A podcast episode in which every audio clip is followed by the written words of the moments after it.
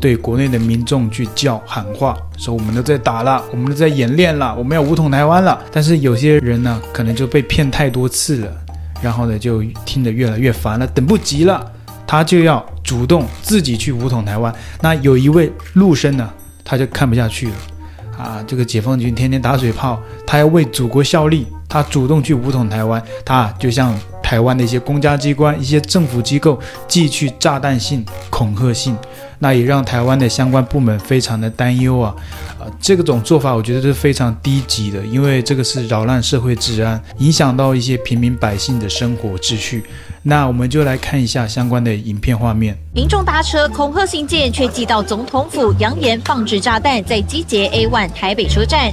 IP 一查，又是他，陆籍留学生张姓男子，多次假冒日本律师，署名唐泽贵阳，发送恐吓信。光是他所涉犯的恐吓案，已经累积一百五十件。像是这样的一则新闻呢，在中国网络上并没有引起太大的反应啊、呃。我相信中国的网站应该也不会太多的去报道这样一则新闻，因为这种做法。太低劣了，非常没有素质，没有水准。像是在微博跟抖音上，只有几则自媒体进行了报道，其中就有中国网友对此还表示哦，说兄弟牛逼呀，解放军还没打你就开打了，中国人牛逼。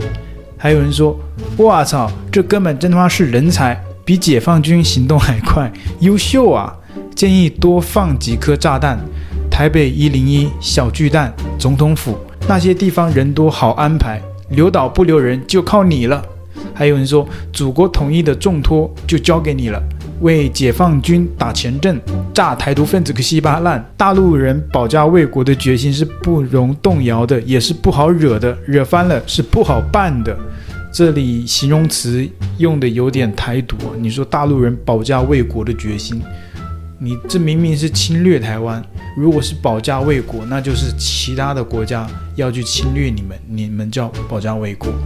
但是你们这是要侵略台湾呢，而且在你们的定义里面，台湾是你们的一个省，怎么叫卫国战争呢？怎么叫保家卫国？潜意识里面就台独了嘛。那蔡英文总统前阵子去了美国之后啊，中国解放军就大动作，扬言要武统等等的。我们都知道，他们实际上就是打飞机，就是打手枪，就自己在那边打。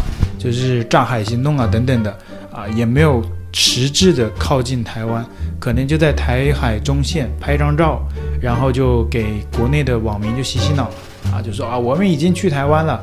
其实看到很多中国的社群平台上啊，最近都有武统台湾的这种画面、新闻等等的，甚至有些新闻呢就开始说解放军已经进入台湾了，还有很多的抖音直播啊，开始直播这个战情。啊，把台北的那些画面拍下来，说现在台北的这一个啊画面呢、已经被我们掌控到了。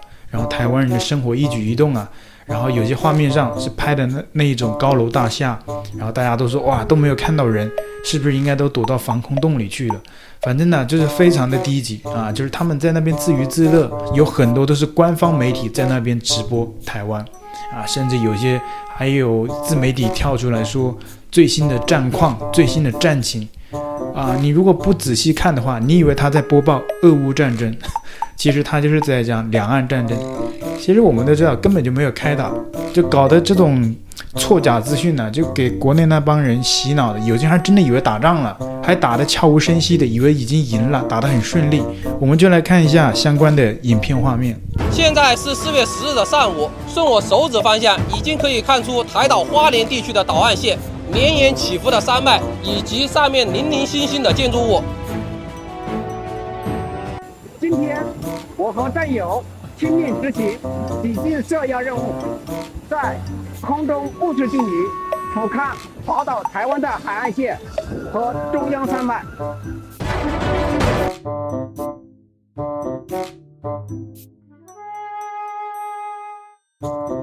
虽然说没有那么明显在围台，可是实战性非常强，已经接近了实际战争的状态了。现在是四月九日的上午，我所在的位置是台岛以东海域，在我目视距离大约五海里处。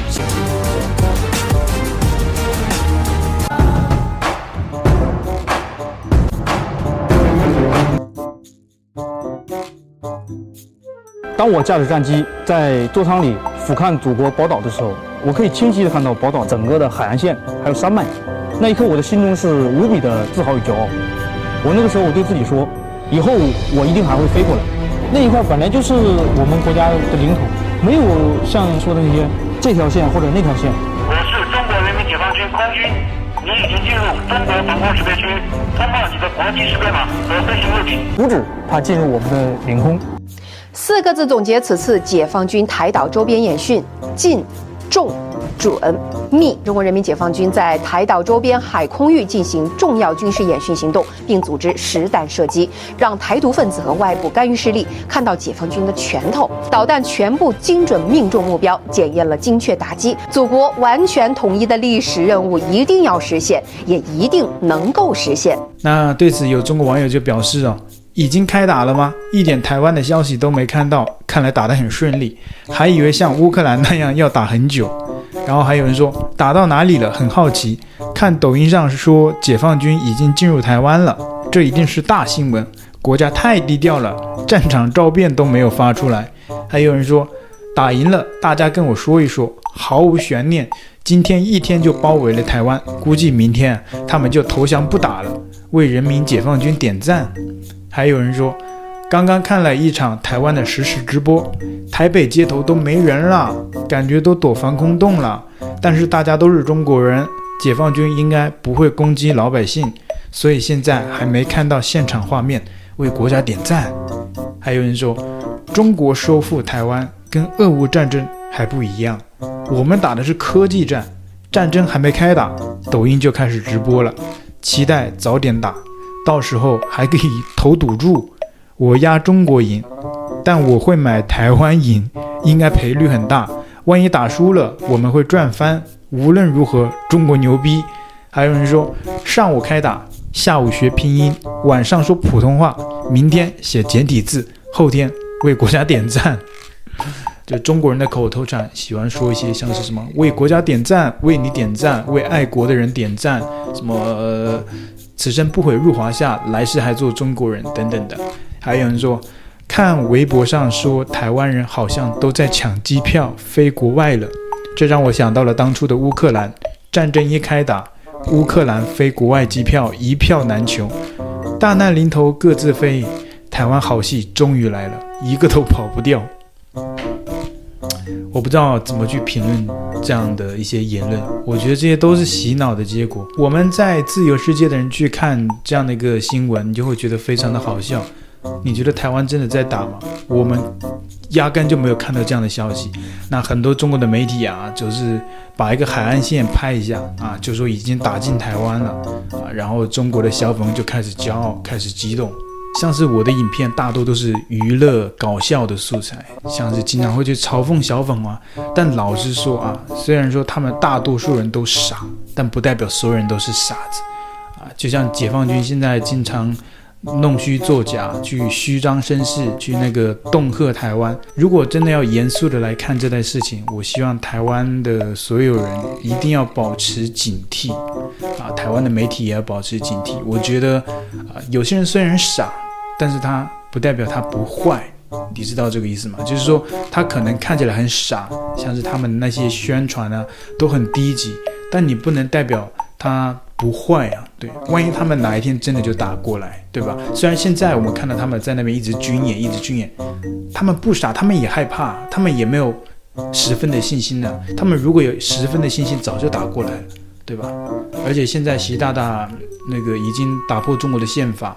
连任第三届，那我就觉得他这个比以往是要更加危险的，对于台湾来说，因为很明显他是一个野心非常大的人，他就想要在呃中国的历史上，在中华人民共和国的历史上面去留下他的名字，那他要干嘛？他就只能打台湾嘛。